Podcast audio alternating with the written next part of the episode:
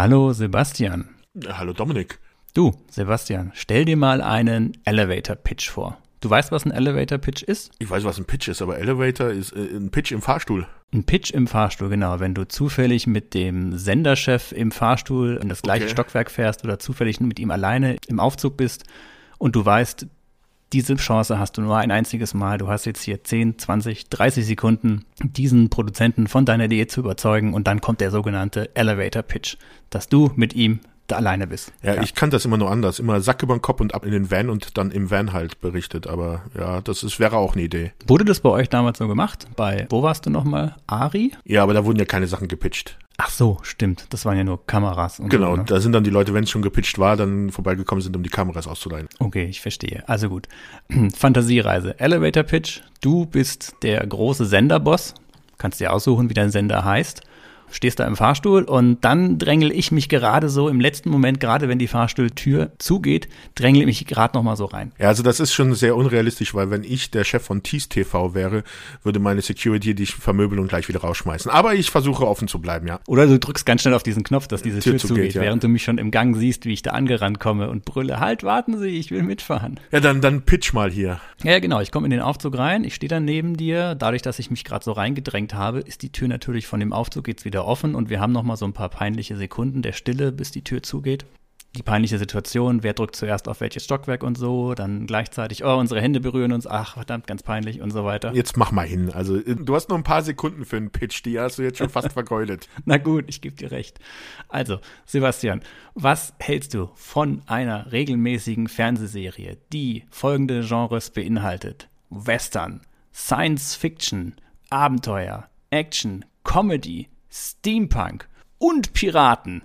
Und das Ganze mit Bruce Campbell. Ja, wenn du jetzt nicht Bruce Campbell gesagt hättest, hätte ich gesagt, das ist Firefly, oder? Naja, Firefly. Wobei, ich überlege gerade. Naja, mit dem Steampunk müssten wir drüber reden. Sagen wir mal so, ich glaube, dass die Macher der Serie den Vorteil hatten, dass sie es halt nicht pitchen mussten, weil normalerweise würde da wahrscheinlich jeder Fernsehsender, also obwohl heutzutage, wenn man sein Programm filmen muss und bei den vielen von Sendern und Streamingdiensten wird ja fast jede Idee irgendwie gefühlt umgesetzt, könnte es natürlich heutzutage möglich sein, aber das für die 90er Jahre eher wunderlich, dass sowas umgesetzt worden ist. Ja, schwierig, vor allem Western, ne? Ja. 90er Jahre und Western, also ich weiß nicht, welche Zeit weniger mit Western in Berührung kam als die 90er Jahre. Ja, also der Western natürlich ein Riesengenre früher der Hollywood-Geschichte, ist dann aber, wie gesagt, in den 90ern so ein am abklingenden Ast. Es gab halt noch so Filme mit Clint Eastwood, Erbarmungslos und sowas, die ja noch Erfolge hatten.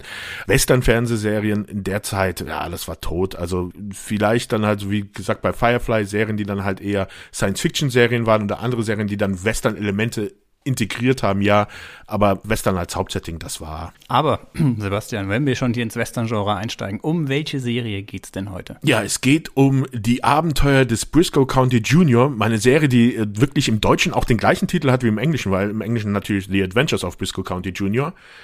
Eine Serie erschien in Amerika 1993, in Deutschland sogar dann auch sehr zeitnah, nämlich ein Jahr später nur dann auf Pro 7 äh, ausgestrahlt. Zeitnah, ne? Was in den 90ern zeitnah Ja, war. für die damalige Zeit war das super zügig.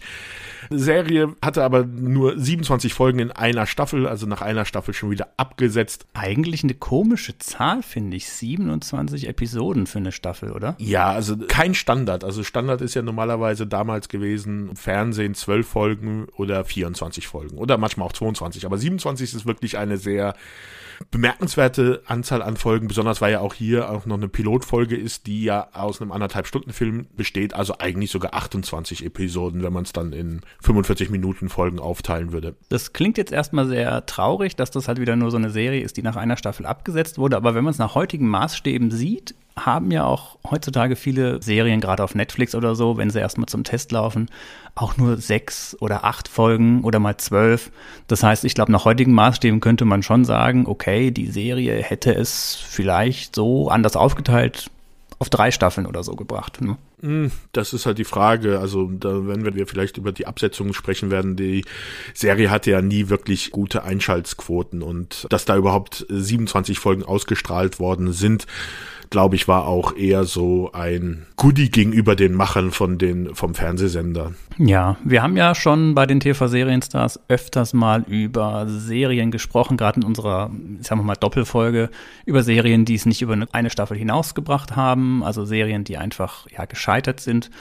Wir haben auch in einer Folge schon über, was war es nochmal, Dark Skies gesprochen. Das war ja auch so eine Serie, die nur eine Staffel hatte und der große Akte X-Killer werden sollte und dann auch nichts war. Und ja, jetzt also Briscoe County Junior, auch wieder eine Serie, eine Staffel, aber mit einer sehr interessanten, besonderen Geschichte im Hintergrund, wie ich finde. Und auch wieder eine Verbindung zu Akte X in gewissem Sinne. Ja, stimmt. Das habe ich ganz vergessen. Ja, genau. Weil es war die Serie, die ein Jahr genau vor Akte X gelaufen ist, bevor dann Akte X der große Erfolg geworden ist und wo sich die Verantwortlichen des Fernsehsenders äh, Fox gedacht haben, das wird ihr großer Erfolg. Und ja, dann war es aber erst Akte X das nächste Jahr. Na gut, die ganzen Zeichen standen ja auch wirklich darauf, dass diese Serie das nächste große Ding wird, quasi. Also, oder The Coming Thing, wie man es direkt zitieren will aus der Serie. Aber das Besondere ist an Briscoe County Junior und da hast du ja gerade auch schon Firefly erwähnt. Ich finde, die beiden Serien sind so auf einem, auf einem sehr, sehr ähnlichen Level. Die haben heute eine riesige Fanbase und eigentlich gelten sie als gute Serien, die vielleicht einfach ihrer Zeit voraus waren oder zum falschen Zeitpunkt gelaufen sind. Und bei Briscoe County Junior als auch Firefly, wie du es gesagt hast, ist es so, du hast heute einfach noch eine Fanbase, die das sehr, sehr, ja, schätzen und wissen, was damals eigentlich gut gelaufen ist.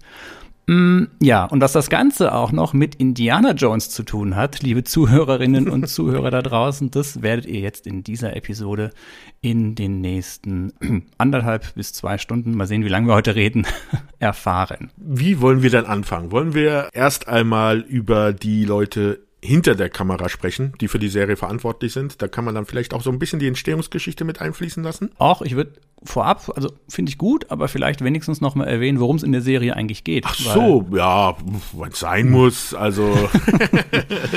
ich habe jetzt diese ganzen Buzzwords durch die Gegend geworfen. Western, Science Fiction, Abenteuer, Piraten. Was zur Hölle? Piraten im Wilden Westen. Mm, wir befinden uns im Jahr 1893, also genau 100 Jahre vor die Serie ausgestrahlt wurde in dem Sinne. Ist es so der ausgehende wilde Westen, kann man quasi sagen? Also in Europa war ja, glaube ich, auch ungefähr zu der Zeit die Industrialisierung. Das ist halt so wirklich so die Zeit, der wilde Westen geht so langsam so ein bisschen seinem Ende entgegen. Im Westen von Amerika immer noch ziemlich weit verbreitet, aber im Osten, also die Bundesländer, so Massachusetts und sowas, merkt man halt schon, dass sich die Zivilisation schon weiterentwickelt und dass halt das neue Jahrhundert ansteht. Also einige von uns können das natürlich nachvollziehen, damals mit der Jahrtausendwende.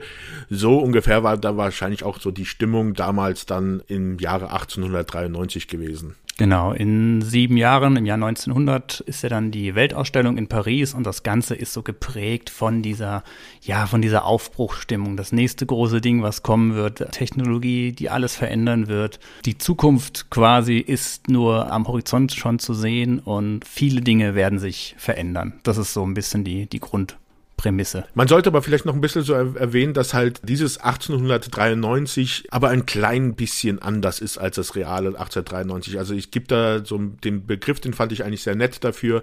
Dieses also nicht Wild West, sondern eher das Weird West als Genre-Setting. Mhm, das passt, finde ich, sehr, sehr gut. Genau, wir haben ja diese ganzen ähm, Steampunk-Elemente so ganz leicht drin, Science Fiction und so. Wer den Filmklassiker Wild Wild West kennt, ähm, kann sich das ungefähr vorstellen vorstellen, wobei das nochmal eine ganze Ecke weiter aufgedreht ist. Ja, Wild Wild West ist ja auch eine Verfilmung von einer Serie, die noch älter ist jetzt, äh, ich glaube 60er oder sowas war das.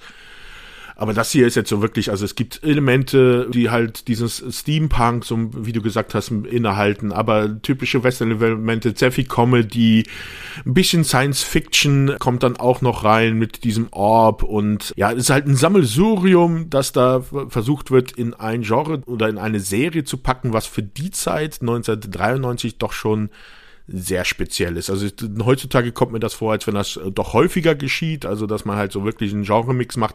Aber für damals war das, glaube ich, schon eher bemerkenswert. Genau, ja, das Steampunk deutlich weniger, hast du recht. Dafür halt mehr dieser Abenteueraspekt. Ich sag mal, Indiana Jones mäßig, was auch seinen Grund hat, warum es da starke Anlehnungen an diese, an diese Richtung gibt. Aber ja, die Geschichte handelt von Briscoe County Jr., dem Sohn des bekannten Marshals Briscoe County Senior. okay. Briscoe County Jr. tritt in die Fußstapfen seines Vaters, denn er, er ist Kopfgeldjäger quasi im Wilden Westen, war ursprünglich Anwalt von Beruf. Also hat eigentlich auch eine sehr hohe Ausbildung genossen. Er hat studiert in Oxford, nee, Harvard. Harvard hat er studiert. Mhm. Als er dann erfährt, dass sein Vater bei einem Gefangenentransport gestorben ist, stirbt, beziehungsweise von einigen Verbrechern erschossen wird, tritt er quasi in die Fußstapfen seines Vaters, übernimmt die Rolle dieses, dieses Kopfgeldjägers und ist auch auf der Suche nach den Mördern seines Vaters. Und dabei reist er mehr oder weniger, ja, durch die gesamte USA auf der Suche nach eben jenen Mördern geht seiner Tätigkeit als Kopfgeldjäger nach und die ein oder anderen bereits erwähnten Science-Fiction-Elemente sind da auch vorhanden durch eine magische Kugel oder mechanische Kugel, wie auch immer, die da eine gewisse Rolle spielt. Und es gibt lauter abgefahrene hm, Erfindungen, sage ich mal die in diesem, ja, in dieser Serie immer wieder auftauchen und dann quasi so auch nochmal was, was Besonderes hineinbringen. Es ist keine 100% historisch korrekte Zeit, hat der Sebastian schon gut gesagt, sondern es ist alles so ein bisschen auf 180 gedreht. Also zu der Handlung noch, also Briscoe County Jr. wird engagiert von so einer Art Lobby der Industriellen aus der Gegend. Die engagieren halt Briscoe County, dass er sich auf die Suche nach diesem Bösewicht John Bly und seine Gang macht, die, ja, wie du gesagt hast, sein Vater bei diesem Ausbruch, weil sein Vater hatte John Bly und seine Gang festgenommen und wollte sie in einem Zug transportieren und die sind da ausgebrochen und haben halt Senior dabei erschossen und das ist auch so ein bisschen, glaube ich, so der Beweggrund gewesen für Briscoe Jr., dass er sich dann auch als Kopfgeldjäger zur Verfügung gestellt hat, um dann halt sozusagen seinen Vater, mit dem die Verbindung anscheinend nicht so gut war, dann im Nachhinein noch zu rächen. An seiner Seite wird ihm gestellt ein, ja, ich weiß gar nicht, er ist Anwalt, glaube also der ist auch Anwalt dann geblieben, ist äh, Socrates Pool.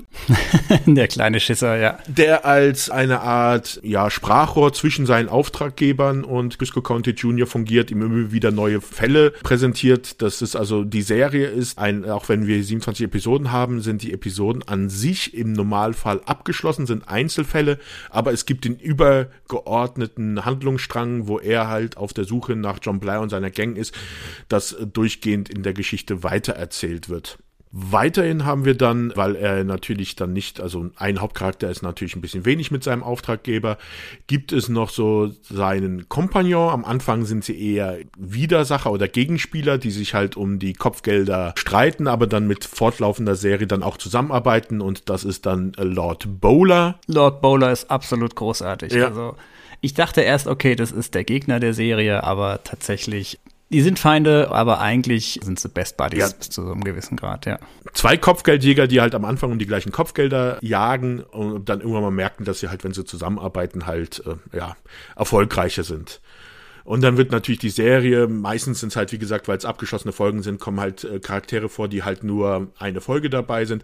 Aber es gibt so ein paar einzelne Charaktere, die immer mal wieder auftauchen. Das ist einmal so sein Love Interest von Briscoe County Jr., das ist Dixie Cousins. Und dann gibt es noch den Professor, der für viele dieser Entwicklungen, die du erwähnt hast, diese so Steampunk-Errungenschaften, wie zum Beispiel eine Rakete, die auf den Schienen herumfährt. Ja, großartige Szene, ja. Es funktioniert äh, und es hat keine Bremsen. Professor Albert Wickwire, der immer mal wieder auftaucht, seltsamerweise auch häufiger stirbt und dann durch sehr kuriose Geschichten dann, es dann doch erzählt wird, dass er doch überlebt hat. Du, ganz ehrlich, Sebastian, äh, bei äh, Wickwire hatte ich so ganz, ganz harte Doc Brown Vibes ja. aus Back to the Future. Also das ist ja wohl wirklich kann mir keiner erzählen, dass diese Figur nicht an Doc Brown irgendwie angelehnt ist. Und dann gibt es halt als Gegenspieler, aber jetzt auch nicht, dass die in jeder Folge auftauchen. Äh, John Bly, glaube ich, selber, der, der Anführer dieser Gang, glaube ich, ist nur in sechs oder sieben Folgen dabei. Und seine Gang bestehend, glaube ich, aus zehn Leuten, die dann halt im Laufe dieser ersten Staffel dann allesamt gestellt oder erschossen werden. Ja, ja. Du, ich habe John Bly beziehungsweise den, den Schauspieler Billy Drago hatte ich immer mit Julian Sands verwechselt. Ich finde, die beiden also, sehen sich verdammt ähnlich. Jetzt muss ich erstmal gucken, wer Julian Sands war. Warlock, Satans Sohn, ist vor kurzem gestorben. Äh, ja, okay, hast recht, ja, die gehen schon in die gleiche Richtung, aber aber dann können wir vielleicht auch mal über die Schauspieler dann schon mal ein bisschen was sagen, die da mitspielen. Fangen wir jetzt seltsamerweise nicht mit dem Helden an, sondern mit dem Bösewicht.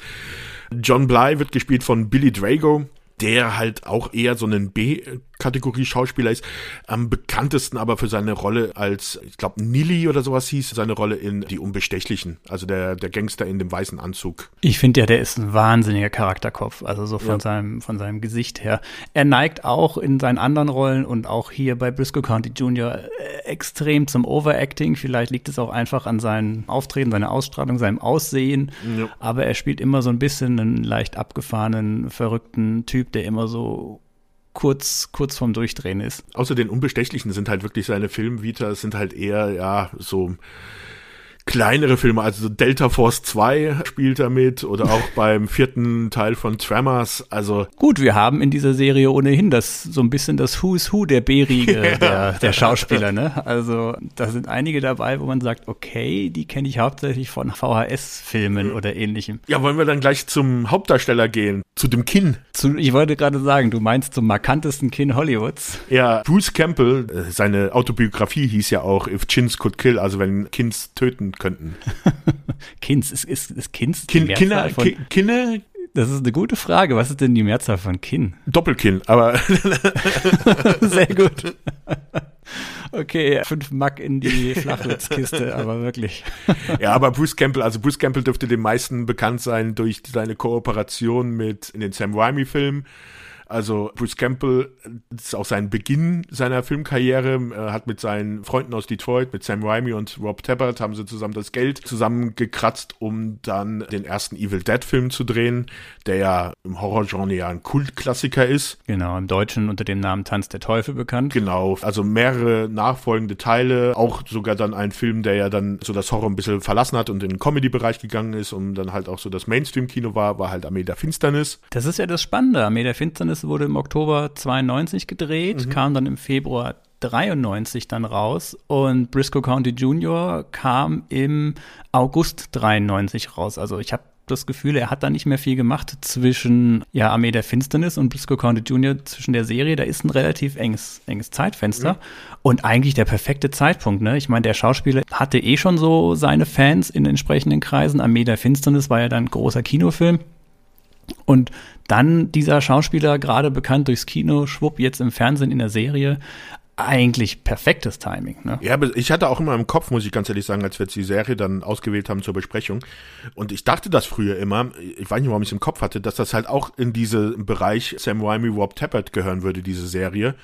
Also weil Rob Tappert hat ja auch Serien gemacht, bei denen ja dann Bruce Camper mitgespielt hat, also äh, Nebenrollen, also Hercules und Xena sind ja auch Tappert-Serien. Ich mal, das würde halt auch, also die Serie würde auch zu diesem Konglomerat, weil ja auch Sam Raimi dann später ja auch Komödien, also auch Western gemacht hat. Aber nochmal zu Bruce Campbell, wo kennt man ihn noch her? Ein Film, den ich jedem ans Herz legen würde, wenn man ihn nicht gesehen hat, ist halt Baba Hotep.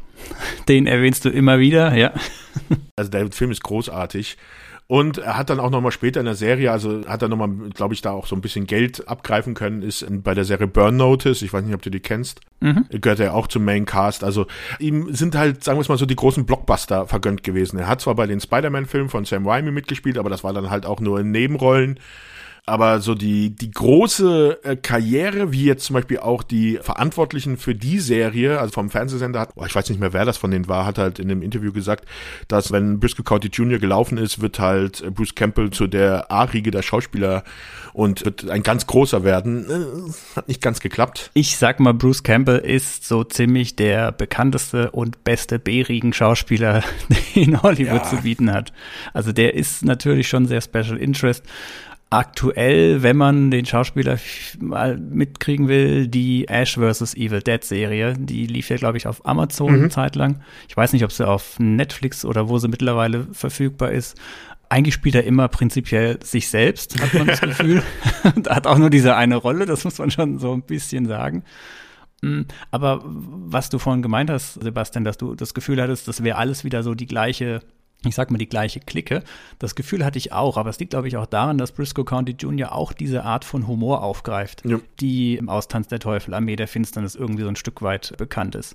So ein, ein netter Humor, manchmal ein bisschen brutal, manchmal ein bisschen unter der Gürtellinie, aber irgendwie schon, ja, man muss schon viel lachen bei der Serie. Ja. Aber ich glaube, das dürfte so, so, mal für einen kurzen Abriss für Bruce Campbell reichen. Als nächsten der Lord Bowler wird gespielt von Julius Carey, der schon 2008 verstorben ist den man eigentlich, also ich kannte ihn nur noch als, und dafür ist er auch bekannt, ich weiß nicht, ob du den Film halt kennst, als Shoner, The Shogun of Harlem aus Der Tanz der Drachen. Sagt mir überhaupt Oder im Englischen The Last Dragon. Ja, mhm. äh, großartiger Film, ist ein Motown Martial Arts Film, also das war produziert vom Musikproduzenten, äh, boah, ich weiß jetzt seinen Namen nicht mehr, der halt für viele Motown-Klassiker verantwortlich war und der wollte unbedingt einen Martial Arts Film machen, in dem auch Motown-Musik läuft und das ist halt der Tanz der Drache und da spielt Julius Carey den Bösewicht, den großen Shownuff. Wir haben ja bei dieser Serie ohnehin sehr viele Schauspieler, die, ich sag mal, eher durch Fernsehfilme bekannt waren. Mhm. Gar nicht mal so der durch Fernsehserien, sondern halt wirklich Fernsehfilmschauspieler oder halt mal Gastrollen in diversen anderen Fernsehserien. Aber mit Bruce Campbell, das ist schon der einzige große Name, würde ich mal mhm. sagen. Mhm. Gut, ja, ja, ja. Ich weiß, glaube ich, wen du meinst, können wir gleich drauf kommen. Aber Julius Carey habe ich tatsächlich überhaupt nicht in Erinnerung gehabt. Ja, aber der hat auch, wie gesagt, der hat nur diesen der Tanz der Drachen und dann hat er Einzelfolgen von Serien mal. Also den muss man auch sonst nicht kennen. Obwohl er großartig ist, meiner Meinung nach, in dieser Rolle. Ja, ist leider halt wirklich nicht alt geworden, 56 Jahre. Ja, sehr, sehr schade. Okay, hau rein, wen haben wir noch? Dann Socrates Pool wird gespielt von Christian Clemenson. Der ist auch wieder wie so ein typischer Nebendarsteller in Film hat im Big Lebowski hat er einen Polizisten gespielt, in Apollo 13 spielt er mit, in König der Fischer hat er den Mörder der Frau von William Robbins gespielt, in Armageddon spielt er eine kleine Rolle, aber am bekanntesten, wenn man sich so in Serienlandschaften umguckt, dürfte man ihn wohl kennen als den Anwalt in Boston Legal, der mit dem Asperger-Syndrom, also der immer sich etwas komisch vor Gericht verhalten hat. Ich weiß nicht, ob du Boston Legal kanntest. Hm, Boston Legal habe ich tatsächlich nie gesehen. Ich kann kannte ihn aber jetzt zum Beispiel aus CSI Miami, da hat er auch einige Rollen gespielt, in Dr. Lohman. Mhm. Und ansonsten hat der so einen typischen Charakterkopf, was so Fernsehserien Nebendarsteller angeht. Es gibt ja manchmal so Nebendarsteller, wo du sagst, ei, den kenne ich doch irgendwoher. Mhm. Aber du kannst es nie so richtig greifen und den Namen weißt du auch nicht. Und dann siehst du, okay, der war bei Emergency Room dabei, bei Navy CIS war der dabei, bei Buffy war er mal dabei ja. und so weiter. Ellie McBeal, herrje. Bei Buffy wirst du nicht erkennen, da ist er so zugekleistert als Dämon. also ich, als ich es gelesen habe, war ich überwacht. Okay, der war das, äh, ja. Okay, gebe geb ich dir recht, ein dummes Beispiel. Okay, The Adventures of Superman, bei der Superman-Fernsehserie war mhm. er dabei. 21 Jump Street war er früher mal, Madlock hat er mal mitgespielt. Also das ist einer von diesen, wo man sagt, den kennt man. Ja, aber nicht so, dass ich mich jetzt an die Folgen erinnern würde, in denen er da mitgespielt hat. Nee, nee, natürlich ja. nicht. Aber das ist halt so ein Gesicht, wo man sich sagt, jupp, auf den ist Verlass. Der ist dabei. dann gehen wir mal weiter. Ich würde dann jetzt den, die, oh, den Love, äh, ist es dann der Love Interest oder trotzdem, weil es weiblich ist, die Love Interest? Ich würde tatsächlich sogar die Frage in den Raum werfen, ist es ein Love Interest? Das ist ja, ja eher so ein, so ein Ja, Nein, vielleicht. Ja, also Sowieso ja, ist da die äh, Frage. Er hätte schon Lust, aber äh, also es geht um die Rolle von Dixie Cousins, gespielt von Kelly Rutherford. Eine burleske Wildwest-Tänzerin. Ja. Die, ja, ich weiß nicht, hat die eigentlich eine Agenda? Also mir kam es immer so vor, als wenn die noch irgendwie so geheimdienstlich unterwegs wäre, aber ich glaube, ich wird nicht aufgelöst, oder? Es kann natürlich sein, dass das vielleicht irgendwie in einer nachfolgenden Staffel hätte sich entwickeln können, aber ja, ich weiß, was du meinst. Es ist nicht so ganz klar, auf welcher Seite sie steht und was so ihre Ziele sind. Das stimmt. Ja. ja. Macht so ihr eigenes Ding, ja. Ja, und Kelly Rutherford hat auf jeden Fall, also könnte man kennen, hat in Melrose Place in den 90ern bei vielen Episoden mitgespielt. Bei Gossip Girl war sie die Mutter von, oh, ich weiß jetzt gar nicht, habe ich zu wenig gesehen, aber da hat sie auf jeden Fall mitgespielt in Scream 3.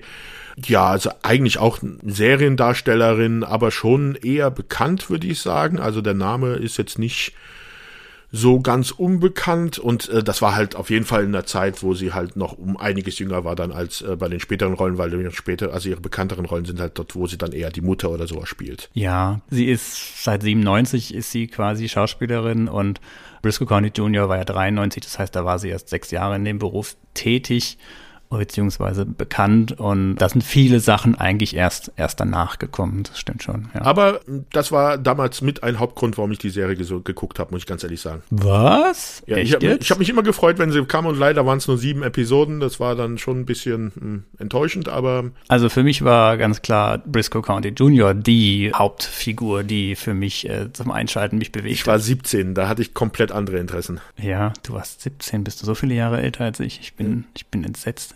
Ich war 14, als die Zahl. So äh, viele Jahre. Oh mein Gott, das ist ja fast ein Millennium-Unterschied, Alter. naja, zwischen 14 und 17, du weißt, also da ist so ein gewisses Alter, da sind die, ja. da, da wirken die Jahre sehr heftiger. Zwischen 40 und 43, da ist das egal, aber 14 und 17, da ist natürlich, da, da, da passiert viel mit dem Hormonaushalt eines Jungen. Das stimmt. Okay, wen haben wir denn noch? Und abschließend würden wir dann halt jetzt noch den Professor Albert Wickwire erwähnen, gespielt vom Stiefvater von Sean Astin. Der Schauspieler ist halt John Astin und der ist halt auch eine richtig bekannte Nummer, weil er war ja. der Gomez in der Adams Family. Der ist halt, also 1930 geboren, das ist natürlich wirklich ein Schauspieler der alten Schule. Ich habe gedacht, den meinst du noch als zweiten ja. großen bekannten Namen, ja. Ja, und 1930 geboren und lebt noch. Also der Mann ist jetzt dann 93. Ja, gut, wie gesagt, er ist Gomez von der Adams Family. Ja. Das sind alles irgendwelche unsterblichen Horrorgestalten, da würde ich jetzt nichts sagen. Das ja. riecht, ja. ja. Ja. Aber Sebastian, du hast hier noch den wichtigsten Darsteller vergessen. Wen denn? Comet. Comet das Pferd. Also Comet wird ja nicht von einem Pferd dargestellt, sondern sie haben insgesamt fünf Pferde gehabt für diese Rolle. Ja, es sind vier oder fünf, ne? Die Quellen sind sehr unterschiedlich. Ich ja. habe da die ganzen verschiedenen Namen. Copper, Boss, Ace, ein Pferd hieß sogar Comet und Strip. Mhm. Je, je, nachdem, welcher Trick gerade erforderlich ja. war, weil kein Pferd konnte alle Tricks, die gerade benötigt waren. Daher kommt vielleicht der Begriff One-Trick-Pony, habe ich mir vor kurzem überlegt. Aber ja, Comet finde ich dahingehend irgendwie großartig, weil das ist ein Pferd, von dem Briscoe ja sagt, hier ist es ein Pferd, das, das nicht weiß, dass es ein Pferd ist ja.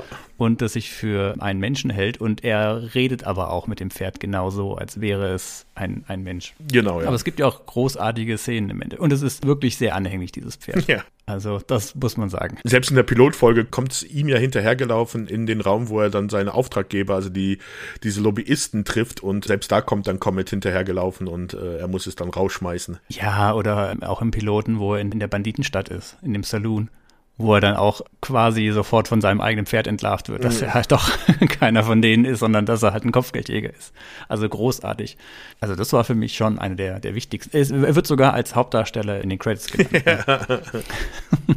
Aber da wird halt nur Comet Comet, also das Pferd, das auch selber Comet heißt, genannt. Also nicht, dass, da wird nicht erwähnt, dass, dass da noch vier oder drei oder vier andere Pferde existieren. Ja, gut, okay, gut, ja. Ja, das ist eigentlich schon eine ziemlich umfangreiche Riege an, an Hauptdarstellern. Ja, aber dazu muss man halt sagen, also der Professor und Dixie und John Bly, die sind halt wie gesagt nur in jeweils sieben Episoden und teilweise dann auch in den gleichen.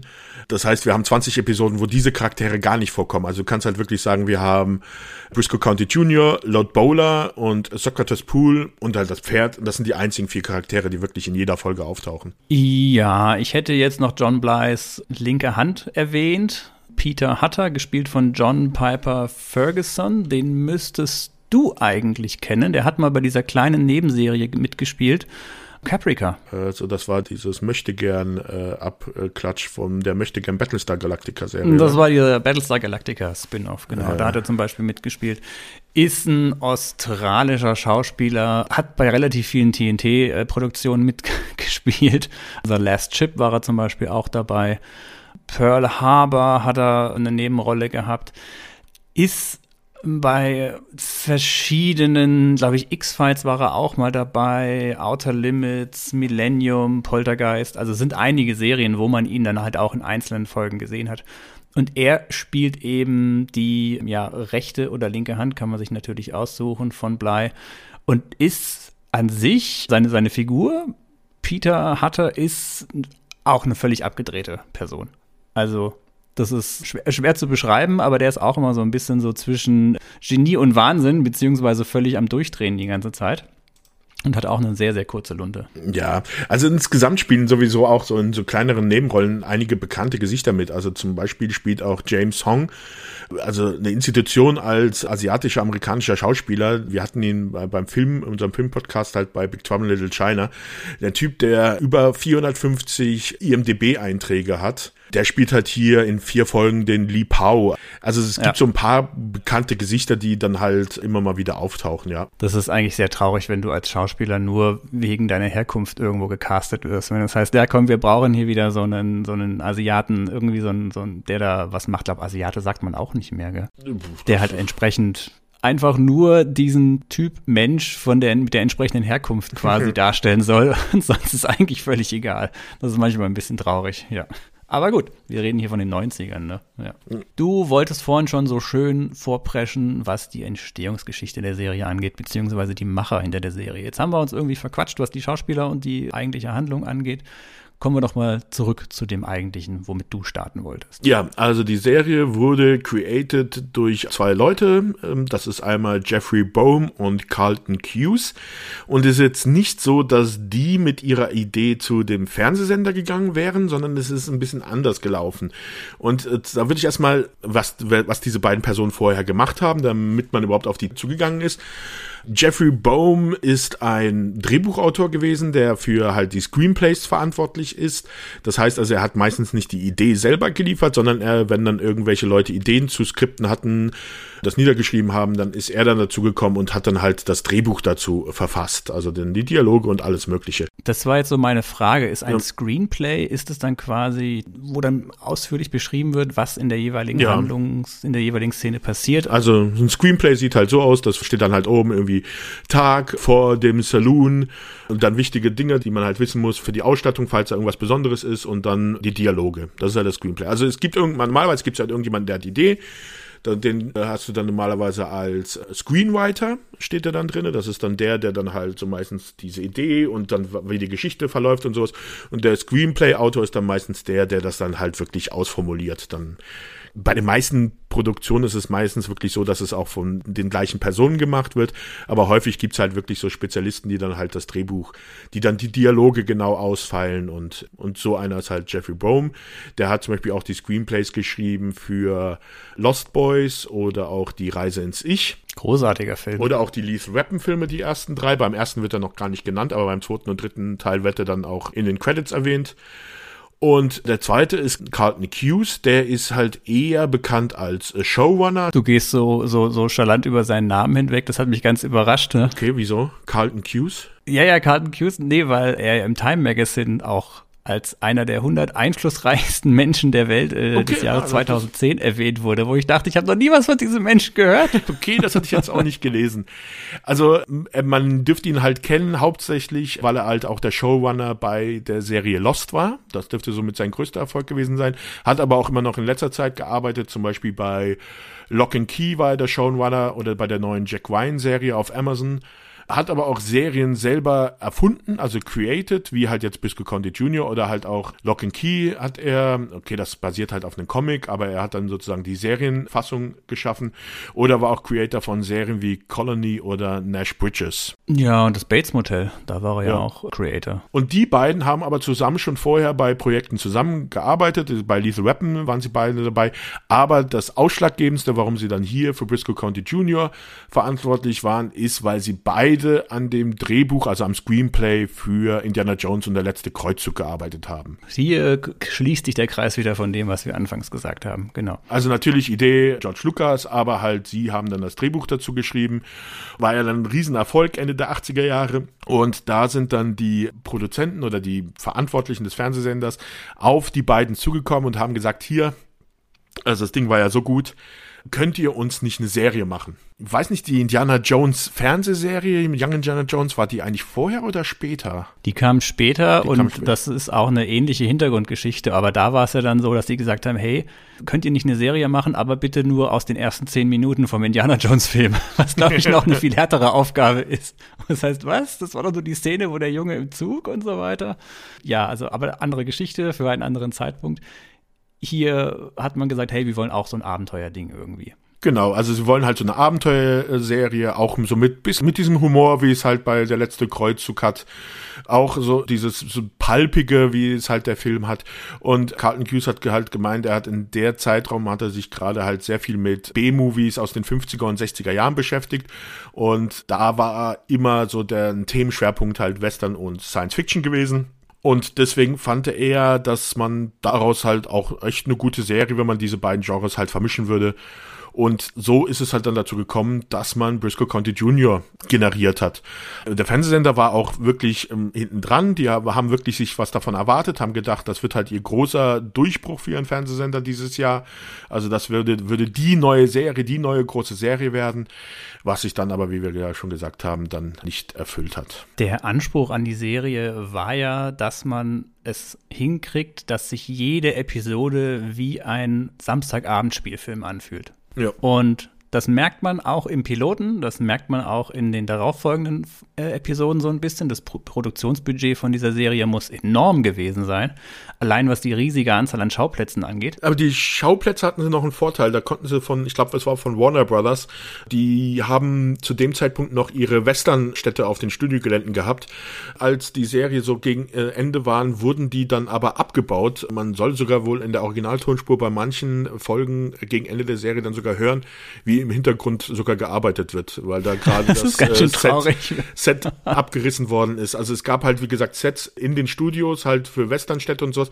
Und dann gab es auch noch, ich glaube, von war auch Warner Brothers dann auch im, im Land, also in, in der Wüste hatten die auch noch ein paar Sets, die dafür genutzt werden konnten. Also man musste da nicht ja, ja, es gibt ja diesen bauen. ganz bekannten, diesen ganz bekannten Steinbruch, wo das ja. Ganze auch gedreht wurde. Aber was ich damit eher gemeint habe, war, dass diese Serie, auch wenn die Sets alle vorhanden waren, sehr viele abwechslungsreiche Schauplätze anbietet. Wenn ich überlege, in den 90er Jahren eine Fernsehserie, nehmen wir zum Beispiel mal einen Seinfeld. Okay, ist, ist Comedy, aber mh, mm, wie viele Schauplätze hatte so eine Serie? Drei, vier pro Folge? Da gab es mal ein Wohnzimmer, noch zwei Nebenräume und dann vielleicht noch irgendeine andere Location. Ja, das ist aber und, wirklich mit Sitcom und dann auch Multicamera-Sitcom ist das ein bisschen schwierig zu vergleichen, ja. Ja, aber du hast ja bei Briscoe County Jr. hast du ja so viele verschiedene Schauplätze, wo diese Serie stattfindet. Klar, es ist relativ viel Natur, relativ viele Außenaufnahmen, aber du hast einen Zug, du hast zwei verschiedene Westernstädte, du hast relativ viele Außenaufnahmen Du hast viele Innenaufnahmen, es gibt mehrere Saloons, es gibt dieses Restaurant am Anfang, diese Büros von dieser Gesellschaft und so weiter und so fort.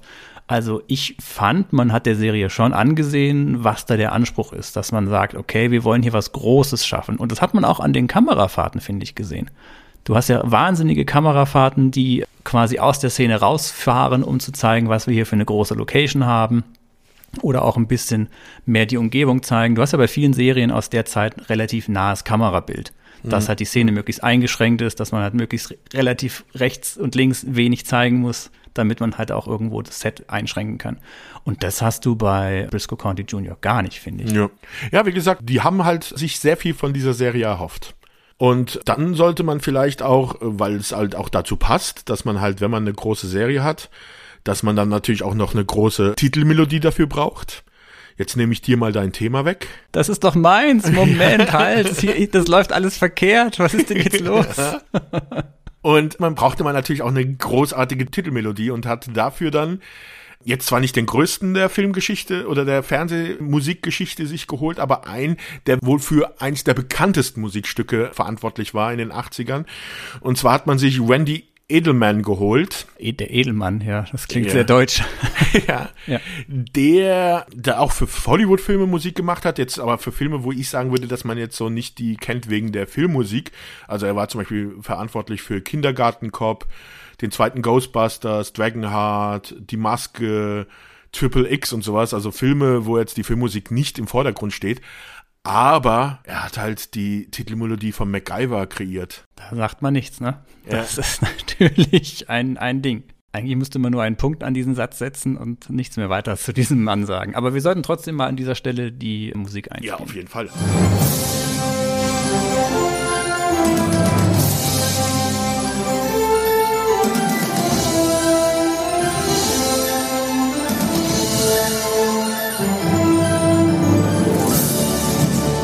Diese Titelmelodie ist aber dann nicht mit der Serie nach der ersten Staffel verschwunden, sondern NBC hat sie dann noch weiter verwurstet und zwar, weil es halt auch echt passt, nämlich für Sportübertragungen. Und zwar wurde es einmal bei der Olympiade verwendet und dann nochmal beim Baseball bei den Major League Finals, also bei den World Series, glaube ich, war das. Ich weiß jetzt nicht mehr das Jahr, aber da hat man diese Melodie nochmal verwendet. Es ist eine super, super schöne Abenteuermelodie. Ich finde die fast so Western als auch dieses Indiana Jones mäßige Abenteuer-Feeling super gut zusammen. Und deswegen finde ich es fast schon ein bisschen deprimiert, dass das am Ende jetzt hier als Sporthymne verwendet wurde für irgendwelche Sportübertragungen. Klar, da hat es nochmal ein zweites Leben gehabt, diese Serie oder diese Musik. Aber Mai, das ist ja, stell dir vor, die Indiana Jones Melodie läuft plötzlich bei, keine Ahnung, bei der Fußball-WM als Background-Jingle. Das wäre doch auch deprimierend, oder? Ja, aber ist einfach eine gute Melodie. Also ich freue mich, wenn ich sie ja, höre. Ich, ich finde es auch. Es ist so ein Aufbruchding ja. und ähm, es hat ein ganz, ganz cooles Feeling, ja. Hat er gut gemacht, der Edelmann. die Serie lebt ja auch vor allem durch ja, Western-Klischees. Und das ist ein Ding, was sie in dieser Serie natürlich auch versucht haben, sehr stark zu unterstreichen, dass man da so ziemlich alles hat, was den Western halt hergibt. Wir haben Zugüberfälle, wir haben diese permanent ausspuckenden Cowboys. Aber zu dem Zugüberfall muss ich halt auch nochmal sagen, da siehst du halt wirklich auch schön diesen Mischmasch, also auch mit der Comedy und sowas, weil es da, also alleine der Pilotfolge ist es schon dieser Wild E. Coyote-Moment. Dieser bemalte Stein, ich hab's nicht mehr glauben können. Weil sie den Zug aufhalten, wie Wild E. Coyote versucht Roadrunner, indem er halt auf einen Stein das Bild malt, als wenn die Zugstrecke da weitergeht. Also, das ist so abstrus und absurd, aber es passt so gut halt in diese Serie rein. Das gibt's ja in einer späteren Folge auch noch. Da hat doch der eine immer seinen Maler dabei, der ja. die Landschaft malt. Briscoe County und Lord Bowler werden ja nur entdeckt, weil der Maler die beiden halt auch gemalt hat. Dann guckt er sich das Bild an und meint, oh, das ist ein großartiges Bild. Wer sind denn diese zwei Typen da hinten? Ja, die haben uns die ganze Zeit im Gebüsch belauscht, deswegen habe ich sie auch gemalt. Und dann was? Also das ist eine großartige Idee, das so zu machen. Ne? Du hast ganz viele Anspielungen an irgendwelche aktuellen popkulturellen Dinge dabei. Ist immer so ein zweischneidiges Schwert, weil wenn man sich die Serie viele Jahre später wieder anguckt, dann fragt man sich so, hä, was, was ist das eigentlich? Aber allein diese Luftgitarrenszene in dem Gefängnis in der mhm. einen Episode ist so großartig, wo sie halt dann in ihren Westernklamotten Luftgitarre spielen und so ein Luftgitarrenduell dann machen. Das ist total witzig. Und da kommt auch dieser, dieser Humor so ein bisschen her, dieses Leichtherzige. Obwohl die Serie ja eigentlich schon extrem viel Gewalt beinhaltet und deswegen zu Anfang auch hart kritisiert wurde, ne? Ja, aber nicht im Piloten. Im Piloten, glaube ich, wird bis auf, obwohl man sieht es gar nicht, wie Briscoe County Senior erschossen wird. Nee, nee, das sieht man nicht, aber allein die Szene, wo sich die vier Gangster gegenseitig erschießen, weil sich Briscoe einfach nur zu Boden wirft. Ja, aber ansonsten, Briscoe, glaube ich, zieht kein einziges Mal die Waffe in der Pilotfolge. Briscoe kann, beziehungsweise Bruce Campbell kann erstaunlich gut den Revolver so an der Hand drehen. Ja, das, also Respekt. Das hat er gelernt, ja nicht schlecht. Es war ja auch wohl so, dass Bruce Campbell, der Schauspieler, als er gesagt bekommen hat, so, hey, du sprichst da jetzt für die und die Rolle vor in so einer Action-Western-Serie, dass er beim Casting aus dem Stand einen Backflip gemacht hat. Das muss man sich mal vorstellen. Aber noch einen ganz speziellen. Und zwar hat er sich selber am Kragen gepackt. Also so gemacht, als wenn er sich selber dann halt äh, reißt und deswegen dann halt diesen Salto macht. Es ist physikalisch eigentlich überhaupt nicht möglich, oder? Er ist halt wie Baron Münchhausen, der sich selbst aus dem Sumpf rauszieht. Genau. Und, äh, weil er halt dachte, okay, das ist eine Action-Serie und ich musste ja. irgendwie zeigen, dass ich hier mit der Action mithalten kann und dass es dann passt. Ne? Ja. Er verteilt halt viele Faustschläge, auch wieder ein klassisches Indiz, was so in Richtung diese abenteuerliche Indiana Jones-Schiene geht. Ne? Ja. Also es gibt viele, viele Schlägereien, aber die Serie hat auch viele Tote. Also es werden viele Leute erschossen. Über den ganzen Serienverlauf schafft er es ja, glaube ich, ich weiß nicht, ob er alle Schergen von Blei seinen ihrer gerechten Strafe zufügt, aber ich glaube, er, über den Verlauf kriegt er alle oder? Es bleiben, glaube ich, am Ende noch ein paar, ein paar übrig. Also es muss ja auch irgendwo noch einen Aufhänger für eine zweite Staffel geben. Das ist jetzt ja. sowieso so ein Thema. Also, wie gesagt, das, wir haben Folgen, die einzeln abgeschlossen sind, aber es gibt halt diese übergeordnete Handlung mit John Bly, der Bösewicht, der Anführer dieser Gruppe. Es kommt dann auch, ich weiß nicht, sollen wir spoilern oder? Die Frage habe ich gerade in meinem Kopf formuliert, Sebastian. Wir reden hier von der Serie, die jetzt 30 Jahre alt ist. Ich glaube, das ist völlig in Ordnung. Also, wir haben ja auch diese, diese Kugel erwähnt. Die sollten wir vielleicht mal ein bisschen genauer erwähnen. Äh, die wird in der Pilotfolge, wird so eine komische Kugel, die so ein bisschen aussieht wie eine übergroßer Gymnastikball für so Durchblutungen. Ich weiß nicht, ob die Leute das kennen, diese, diese Noppenbälle, die man hat, um sich dann halt die Fußsohlen oder sowas zu rüberrollen zu lassen. Das ist eine sehr gute Beschreibung. Ich habe die ganze Zeit überlegt, wie ich das am besten erklären soll. Nur das halt in übergroß und in Gold und diese Kugel wird halt von chinesischen Jetzt wollte ich Gastarbeitern sagen. Ich hatte jetzt gesagt Wanderarbeiter, yeah. aber die sind ja, die sind ja. ja Sklaven, ähm, ja, ja, das sind Sklaven, ja. genau. Also die auch die die Zuglinie bauen, finden halt diese Kugel und da sind so Stäbe drin, die können sie rausziehen und dadurch erhalten sie Superkräfte, also sind super stark und befreien sich und verschwinden. Und diese Kugel kommt halt auch immer wieder in dieser Serie vor, ist halt so ein bisschen so das Ziel der Begierde vom Blei, der halt die sich dieser Kugel habhaft machen will in einer Folge kommt halt raus, also in der 20. Episode ist das, glaube ich, dass John Bly eigentlich aus der Zukunft ist. Mhm. Genauso wie diese Kugel. Und er diese Kugel haben will, um mit ihr die Superkräfte zu kriegen, um dann halt in der Zukunft zu herrschen. Und ja, das ist halt ein sehr spezielles Thema auf einmal in dieser Serie. Und was ich halt ein bisschen komisch finde, weiß nicht, ob inwiefern das dann überhaupt noch weiter funktioniert hätte mit einer zweiten Staffel und ich äh, deswegen eigentlich auch ganz froh bin, dass es nur eine Staffel gibt, weil nicht in dieser 20. Folge, wir haben ja schon erwähnt, es gibt 27 Episoden, aber in dieser 20. Folge stirbt John Bly am Schluss, der Oberbösewicht. Und die Kugel wird, nee, die Kugel bleibt zurück eigentlich, oder? Nee, ich glaube doch, dass sogar auch Briscoes Vater erscheint doch auch als Geist später mal wieder irgendwann. Aber, aber nicht in der Episode, müsste dann später sein. Aber auf jeden Fall ist eigentlich die Haupthandlung ist fertig in der 20. Episode. Also John Bly ist tot. Sie werden sogar vom Präsidenten beglückwünscht, dass sie John Bly aufgehalten haben, arbeiten jetzt für die Regierung. Also eigentlich so Happy End. Und dann gehen aber noch sieben Folgen in dieser ersten Staffel und es hieß dann auch, wenn es eine zweite Staffel gegeben hätte, wäre dann wahrscheinlich Briscoe County Jr. irgendwie Sheriff in so einer Kleinstadt geworden und hätte da dann irgendwelche Fälle gelöst. Genau, hätte er sich da niedergelassen. Ja. Also sehr komisch. Wir kennen es ja so normalerweise bei unseren Serien, wenn wir irgendwie eine übergeordnete Handlung haben, dann bloß nicht zu Ende führen. Das muss jahrelang durchlaufen können und dann, wenn wir merken, die Serie wird abgesetzt, dann machen wir halt, wenn es noch geht, irgendwie einen schnellen Ende oder setzen eine Texttafel auf aller, er ist nie wieder nach Hause zurückgekehrt hinten dran. Aber dass dann irgendwie die übergeordnete Handlung schon mitten in der ersten Staffel abgeschlossen wird, das ist schon also eine sehr komische Entscheidung von den Machern gewesen, fand ich. Also, mh, mm, ja, ich bin da so auf zwei ja, so zwei Richtungen geht da so mein Herz. Zum einen diese Geschichte, dieses Science-Fiction-Element mit der Kugel, das wird ja immer wieder nur so ein bisschen am Rand gezeigt. Manchmal ist es in irgendeiner Episode schon Hauptbestandteil, aber oft ist es einfach nur so ein bisschen das Nebending und Briscoe macht ganz andere Briscoe-Dinge halt in den verschiedenen Folgen.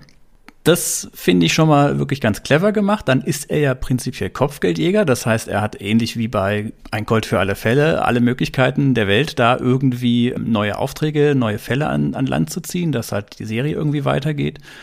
Auf der anderen Seite ist es natürlich komisch, weil wir haben halt diese beiden Namen, Jeffrey Bohm und Carlton Coos, Coos, ja, mhm.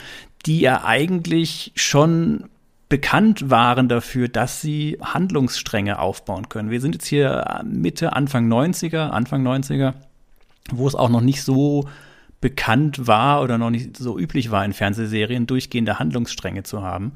Deswegen, ja, ist es schon irgendwie komisch, dass gerade diese beiden Leute, die dafür bekannt sind, mitten in dieser ersten Staffel anfangen, diesen Handlungsstrang irgendwie abzuschalten. Gebe ich, gebe ich dir recht. Auf der anderen Seite denke ich halt, die Serie hätte auf jeden Fall locker genug Stoff hergegeben, um auch ohne diese Sachen weiterzumachen. Allein diese ganzen Erfindungsgeschichten. Hätte mal Q's dieses von wegen, wir bringen mal was zum Abschluss, dann mal bei Lost auch mal durchgesetzt als Showrunner. Ja, da hat er vielleicht seinen Trauma nicht verarbeitet, was er bei Briscoe County Jr. hatte. das kann sein, ja. Die Serie hat ja so schön das Thema mit dem The Coming Thing. Wir hatten jetzt beide, glaube ich, beim Rewatch das Problem, dass wir keine deutsche Folge mehr sehen konnten. Dass es wirklich schwer ist, heutzutage an die deutschen Folgen von dieser Serie ranzukommen. Wir haben es jetzt mit das nächste große Ding, das, das, kommende Ding oder das nächste große Ding übersetzt. Der heiße Scheiß. Der heiße Scheiß, meine Güte. Jetzt müssen wir diese Folge wahrscheinlich markieren als Explicit Lyric oder wie das nee, heißt. Ich glaube, Scheiß ist schon ja nicht. Standard äh, in jedem Kindergarten ja. heutzutage. Aber wir haben ja gesagt auch, dass das halt dieses Weird West ist, jo. dieses ein bisschen palpige. Und da haben wir Erfindungen, wir haben anfangs schon erwähnt, den Raketenantrieb im Piloten.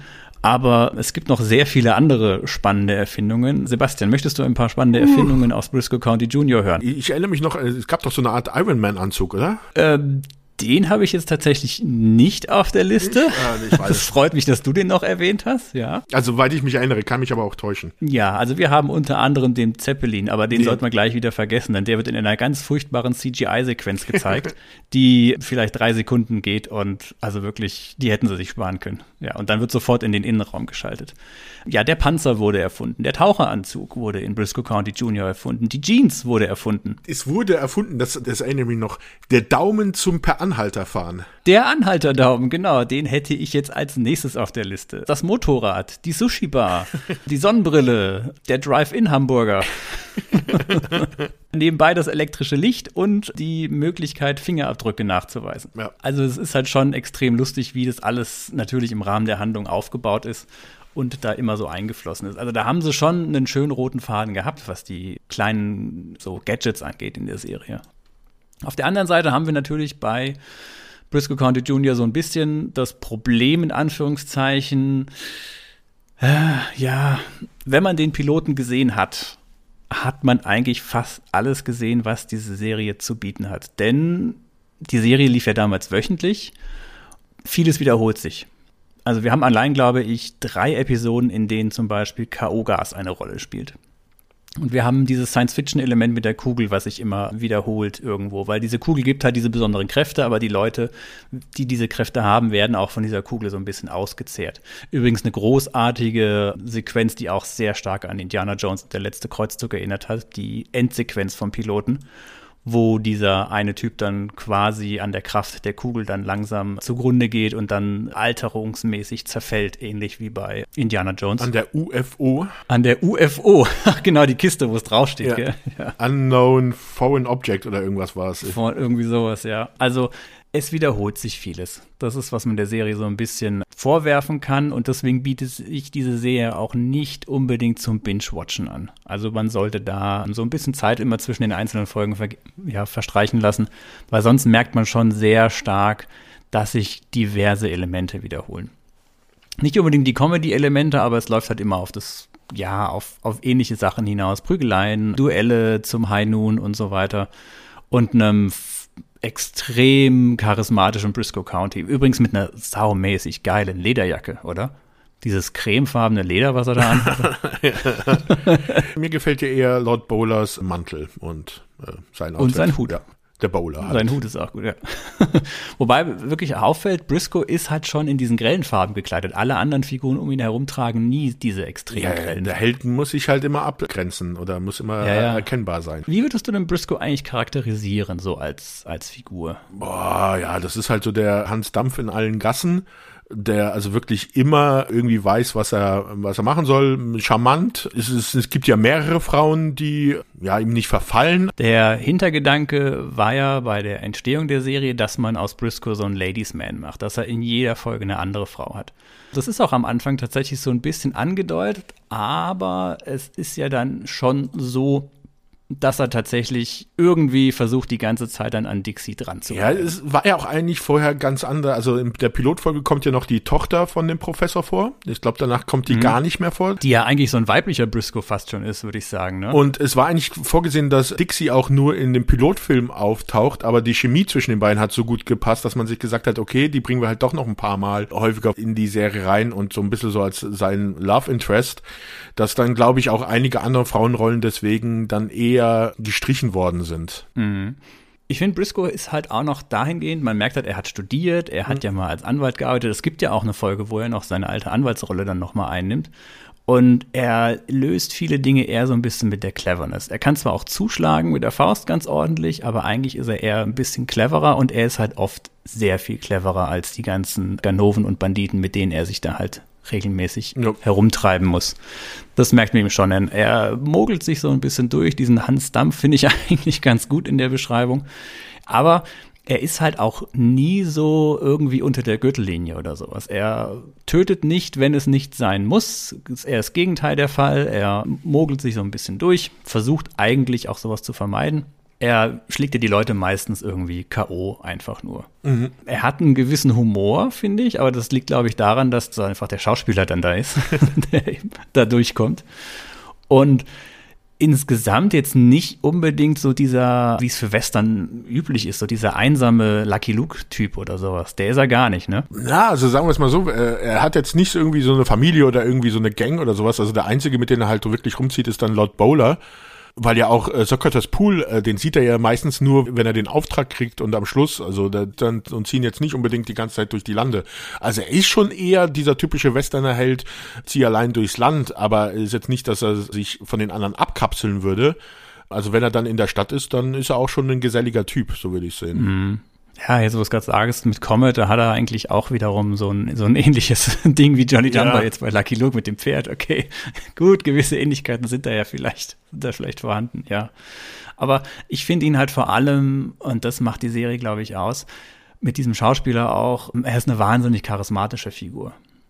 Also es ist, wie ich finde, wirklich einer von diesen ja, Seriencharakteren, von denen ich echt sehr viel gerne viel, viel mehr gesehen hätte als nur diese 27 Episoden. Aber jetzt, wo du Lucky Luke erwähnst, also ich, diese Parallele sehe ich, da, also du kannst ja sehen, also Jolly Jumper als Comet, dann Rantanplan könntest du als Lord Bowler sehen. und die, wie heißen nochmal die vier, vier Brüder? Die Daltons meinst die Daltons, oder was? Die Daltons sind doch eigentlich John Bly und seine Gang, also weil ja John Bly ist auch der Intelligente von denen, dann ist der Kleine von den Daltons und dann hast du auch so solche Trottel. Ja, aber John Bly wirkt ja fast schon eher wie so ein, wie so ein James Bond Böse ja. der immer mit seinen, mit seinen Monologen und seinem kryptischen Gerede, wo seine Leute überhaupt nicht wissen, okay, was, was meint er jetzt, was will er jetzt? ja, aber der kommt ja auch aus der Zukunft, deswegen versteht ihn keiner. Menschen aus der Zukunft, meinst du, sind prinzipiell immer so ein bisschen, bisschen komisch. Immer wahnsinnig, das, ja. Das kann natürlich sein, ja. ja, Sebastian, du hast es eingangs schon erwähnt, die Serie scheiterte aber, beziehungsweise hatte trotz allem, trotz aller Versuche keine hohen Einschaltquoten. Ich sag mal, woran hat's gelegen? Boah. Das ist also das, also wenn es jetzt irgendwie eine, eine Serie wäre, wo die halt am Anfang hohe Einschaltquoten hätten und äh, würden dann sinken, dann könnte man, glaube ich, schon gewisse, also das, was ich erwähnt habe, mit der Handlung auf einmal nach der 20. Folge, die übergeordnete Handlung fährt weg ist und sowas können, aber sie hatte ja von Anfang an keine guten Einschaltquoten. Also es waren immer so zwischen sieben bis zehn Millionen Zuschauer. Also ich weiß halt, ne, wie gesagt, das Western-Setting könnte halt ein Problem gewesen sein in den 90ern, dass das als Fernsehserie nicht mehr so ganz so funktioniert. Die Serie war ein bisschen ihrer Zeit voraus mit diesem Humor, mit diesem Weird West, also mit diesem äh, Genre-Mix und sowas. Da, da dürften, glaube ich, mehrere Gründe da hineingespielt haben, warum das kein Erfolg war. Wir können froh sein, dass man dieser Serie dann die Chance gegeben hat, wirklich auch dann ihre gesamten Folgen zu präsentieren. Obwohl die Pilotfolge schon nicht so gut gelaufen ist und die ersten Folgen hat man trotzdem eine komplette Staffel halt mit 27 Folgen bestellt vom Fernsehsender aus. Am Ende des Jahres war dann halt klar, dass es mit einer der schlechtesten Serien von den Zuschaueranzahl war. Und deswegen wurde es dann halt gecancelt. Ich glaube, Verantwortliche haben immer mal gemeint, es würde halt an dem, am Zeitslot gelegen haben. Die Sendung wurde halt Freitagabends um 8 Uhr im Programm ausgestrahlt. Und das ist halt wohl nicht der beste Platz für Serien. Freitagabends haben die Leute halt was anderes unternommen, äh, sind eher ausgegangen, als sich Fernsehserien anzugucken. Aber das allein darauf zu schieben, ja, glaube ich nicht. Wir haben, du sagst es so, so nebenbei, die Serie hatte nur immer so zwischen sieben bis zehn Millionen Zuschauer. Tatsächlich ist die Zahl wahnsinnig konstant in der gesamten Zeit, in der die mhm. Serie lief. Also es gibt wenig Serien, die nach dem Piloten ohnehin nicht 30, 40 Prozent erstmal verlieren. Oder es gibt dann halt die Serien, die nach dem Piloten ein bisschen abfallen und dann wieder anfangen zu steigen und dann irgendwann durchbrechen. Hier ist es halt wirklich so, wir sind konstant zwischen der ersten und der letzten Folge. Gut, bei den letzten Folgen sind die Ratings dann gerade noch so bei 7,2. Aber ansonsten, es gab auch noch Folgen, die haben das Niveau vom Piloten erreicht oder übertroffen ja, sogar. Ja. Also das ist irre. Ich glaube, Briscoe County Jr. hatte sein Publikum. Es war nur zu jener Zeit einfach insgesamt zu wenige. Ja. Also dieser, dieser Mix, den diese Serie hat, und das sollte ja eigentlich der große Stärkepunkt der Serie sein. Western, Abenteuer, Action, Comedy und Piraten übrigens, genau. Da war eigentlich der Gedanke, hey, damit sprechen wir doch alle an. Das ist doch eine Serie für, für jeden. Da ist für jeden was dabei. Und genau das war wohl das Problem. Es war halt einfach ein zu kruder Mix aus allem, dass die Serie halt echt nur, ich sag mal, einen nerdigen Kreis von 10 Millionen Leuten angesprochen hat, die das sich halt angeguckt haben, die dann auch bei der Serie dabei geblieben sind. Aber für das große, für die große Freitagabendunterhaltung, wir haben ja Thema Akte X und so, hat das natürlich bei weitem nicht gereicht. Dafür war das einfach viel zu Special Interest und auch, ja, von den Schauspielern her einfach, ja, wie gesagt, Bruce Campbell, Armee der Finsternis, das war ja auch schon ein Kinofilm, aber ein Nischenkinofilm, ne? Was haben wir da? Horror, Fantasy, Mix, Nö. so ein bisschen wir reden von den 90ern, da war das halt wirklich, glaube ich, sehr, sehr schwer. Ne? Ja, 90er waren halt Genresachen halt noch Genresachen. Nicht so wie heutzutage, wenn du dann irgendwie Avatar hast, das dann zu den größten Produktionen oder sowas gehört. Okay, du hattest Star Wars in den 80er Jahren und so ein Star Trek war dann eigentlich auch schon eher so ein Genre-Nischen-Ding für die Nerds, also oder für die Fans, aber nicht für das große, breite Publikum mhm. gefühlt. Also kann natürlich hier auch falsch liegen, aber. Es ist aber eigentlich so schade, weil die Serie hatte wirklich so hohe Ansprüche an sich selbst und auch so hohe Ansprüche an das, was sie eigentlich darstellen wollte. Also die, die Geschichten, die Drehbücher sind ja nicht schlecht. Wir reden hier jetzt nicht von dem klassischen Fall der Woche Ding letztendlich, sondern da sind teilweise wirklich coole Stories dabei, ganz coole Ideen. Also wo er in seine Heimatstadt zurückkehrt, weil seine, glaube ich, seine Jugendliebe, die sich an ihn meldet, weil ihr Vater Alkoholiker ist und ähm, der Sheriff und der den Ort überhaupt nicht mehr irgendwie im Griff hat. Klar, es gibt immer wieder irgendwelche äh, Banditen und ähnliches und das sind natürlich klassische Western-Klischees, aber die Charaktere, die bei Briscoe auftauchen, die sind allesamt, auch die Nebencharaktere, die sind gut geschrieben. Das ist alles nicht, nicht schlecht gemacht. Die Folge mit diesen Versandkatalogfrauen, die ja dann auf dem Weg zu ihren Männern sind, weil sie da ja verheiratet werden sollen und so weiter. Das sind coole Ideen dabei. Also die Serie war nicht, dass man sagen kann, okay, die Drehbücher sind einfach von der Stange oder sowas geschrieben. Mhm. Also daran lag es meiner Ansicht nach nicht. Es war einfach seiner Zeit voraus. Das sagen wir ja öfters mal bei diesen Serien, die nach einer Staffel eingestellt werden. Ne? Ja, ist irgendwie, wir wiederholen uns. Wie sieht's aus? Wir haben das Problem, dass die Serie heutzutage echt nur noch schwer zu finden ist. Es gibt eine DVD-Box, die ist aber auch schon einige Jahre alt und die ist tatsächlich gar nicht so günstig zu erwerben und da ist auch nur die Original-Tonspur drauf. Ne? Hm. In Deutsch habe ich die Serie zurzeit nirgendwo gesehen. Du? Nee, ich habe auch nichts gesehen auf Deutsch. Nee. Ich weiß gar nicht, ob die Serie überhaupt alle Folgen komplett ähm, übersetzt wurden damals ins Deutsche, ob auf Pro7 damals wirklich alle Folgen liefen. Als die im November 94 auf Pro7 lief, da war ja schon klar, dass die Serie eingestellt ist, ne? In den USA. Ja, das war aber bei vielen Serien so, die dann nach Deutschland gekommen sind, nachdem sie eingestellt worden sind, hatten wir ja schon ein paar Mal. Das ist so traurig, wenn ich mir überlege, mein 14-jähriges Ich von damals, das diese Serie gesehen hat und total begeistert war. Ich weiß, ich habe den Piloten mit meinem Vater zusammen geguckt und wir waren hin und weg und dann waren wir ganz überrascht, als der Pilot zu Ende war. Huch, das ist eine Serie, das ist nicht nur ein Film, das geht sogar noch weiter. Wenn man mir damals gesagt hätte, Junge, übrigens, das Ding ist durch nach 24, nach 27 Episoden und wird auch nicht richtig zu Ende erzählt. Schönen Tag noch. Ich glaube, da wäre eine Welt für mich zusammengebrochen. also, ja, damals konnte man sich auch nicht entsprechend informieren darüber, ne? Nee, 93, 94, da war Internet noch in den Anfangsfüßen. Mm. Anfangsfüßen, Anfangsschuhen. Die Serie hat gerade wegen dem Western-Thema natürlich auch sehr, sehr viele Anspielungen an viele alte andere klassische Western.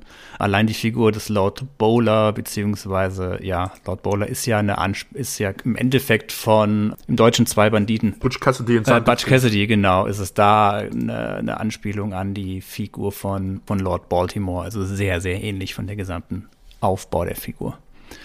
Und ja, deswegen Western. Bei mir schlägt ja sowieso mein Herz für äh, Western. Ich bin ja ein großer Fan von all diesen Western-Sachen und dann noch Bruce Campbell dabei.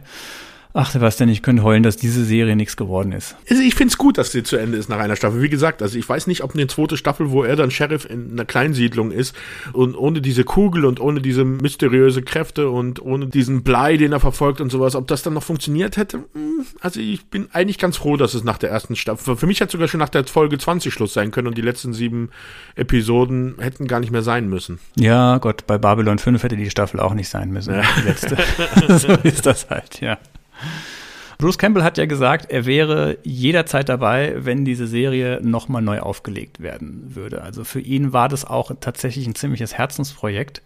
Gut, die letzte Aussage dazu, die er getroffen hat, war, glaube ich, 2013 auf der Comic-Con, wo er gemeint hat, ja, das wäre auf jeden Fall eine, eine Sache, die er jederzeit machen würde. Ja, es ist bisher nicht passiert und mittlerweile ist er 65. Ich glaube, er würde auch kein Briscoe County mehr gut abgeben. Ne? Also 2018 hat Bruce Campbell sogar noch mal in einem Interview gesagt, wenn Briscoe weitergehen soll, er wäre sofort wieder am Start.